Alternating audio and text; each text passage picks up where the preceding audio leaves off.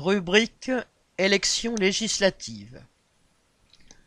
Législative avec lutte ouvrière des candidats du monde du travail.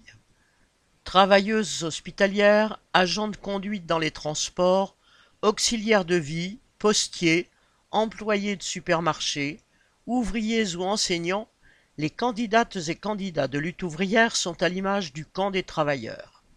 Ils seront présents dans les 546 circonscriptions de métropole et de l'île de la Réunion. Avec les candidats de combat ouvrier aux Antilles, cette présence s'étendra aux huit circonscriptions de Martinique et de Guadeloupe. Dans le sillage du programme popularisé par Nathalie Arthaud pendant la campagne présidentielle, ces candidates et ces candidats affirmeront que le camp des travailleurs doit se faire entendre s'organiser et se battre pour défendre ses intérêts.